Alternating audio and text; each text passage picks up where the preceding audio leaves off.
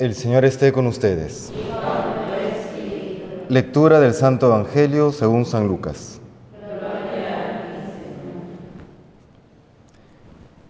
En aquel tiempo miles y miles de personas se agolpaban hasta pisarse unos a otros. Jesús empezó a hablar, dirigiéndose primero a sus discípulos. Cuidado con la levadura de los fariseos, o sea, con su hipocresía. Nada hay cubierto que no llegue a descubrirse, nada hay escondido que no llegue a saberse. Por eso, lo que digáis de noche se repetirá a pleno día, y lo que digáis al oído en el sótano se pregonará desde la azotea. A vosotros os digo, amigos míos, no tengáis miedo a los que matan el cuerpo, pero no pueden hacer más. Os voy a decir a quién tenéis que temer. Temed al que tiene poder para matar y después echar al infierno. A este tenéis que temer, os lo digo yo. ¿No se venden cinco gorriones por dos cuartos? Pues ni de uno solo se olvida Dios. Hasta los pelos de vuestra cabeza están contados. Por lo tanto, no tengáis miedo, no hay comparación entre vosotros y los gorriones.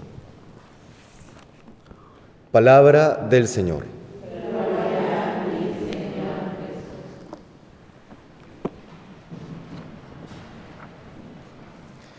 El Señor el día de hoy en este Evangelio nos está marcando las actitudes que tenemos que tener en la vida cristiana para seguir por el camino recto.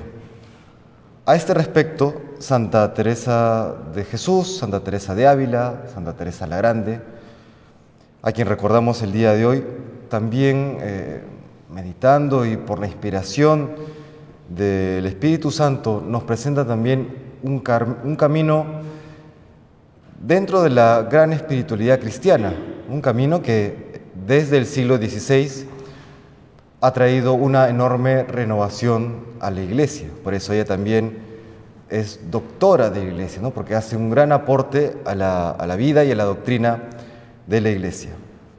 Al respecto, en algún momento ella decía, ¿qué tenemos que tener presente al momento de ir por el camino recto para evitar desviarnos?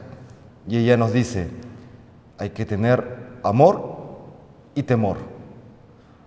Amor a Dios que nos lleva a apurar el paso por el camino que Él nos ha marcado y temor, también temor a alejarnos de Dios para evitar dar un paso en falso, para evitar desviarnos de este camino, para tener cuidado por dónde vamos.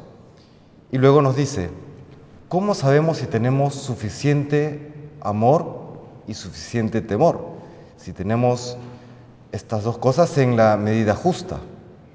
Y nos dirá, sabremos que tenemos suficiente amor si es que en toda nuestra vida, con cada acción que hacemos, en cada pensamiento, tenemos el deseo de agradar a Dios. ¿No? Si es que buscamos agradar a Dios en cada cosa que hacemos. Y porque busco agradar a Dios en cada cosa que hago, pues busco también apartarme de todo aquello que sé que le desagrada el pecado, por supuesto. ¿no? ¿Y cómo sé si tengo suficiente temor? Pues si es que en este caminar pongo mi total confianza en Dios y desconfío de mí mismo. ¿no? Y decía, hay que temer, temer a uno mismo, temer a sus propios caprichos, temer el poner mis propios deseos por encima de los de Dios. Porque a veces también nos damos cuenta que podemos tener la mejor de las intenciones, como una actitud eh, fundamental, como una actitud general, pero ya luego al momento de concretar este deseo de amar y servir a Dios, muchas veces ponemos ya no en el qué quiero hacer, sino en el cómo quiero hacerlo, ponemos nuestro, nuestra propia, eh, nuestro propio deseo, ¿no? nuestro propio querer. ¿No busco amar a Dios? Sí, y ahí ponemos un pero, pero a mi manera pero a mi manera. Santa Teresa nos dice este, esta medida de saber si tengo el suficiente temor para ir con el debido cuidado por el camino cristiano es también esta conciencia de que muchas veces en este querer amar a Dios pongo ya en la manera de hacerlo mis deseos por encima de los deseos de Dios. Recordemos que la santidad no consiste en hacer aquellas obras buenas que yo quiero hacer, sino en hacer aquellas obras buenas que Dios me pide que yo haga, aquellas obras buenas que Dios quiere que yo haga, que a veces no resultan siempre eh, las más eh, fáciles o las más gustosas, por lo menos a la sensibilidad, eh, a la sensibilidad propia, pero que sabemos que Dios me lo pide por el bien de mi alma y bien de los demás y por supuesto para gloria suya.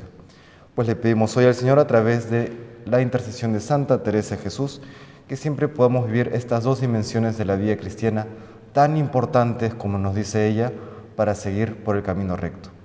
El amor a Dios y el, y el temor de apartarnos del camino que Él nos ha marcado. Que Dios nos bendiga.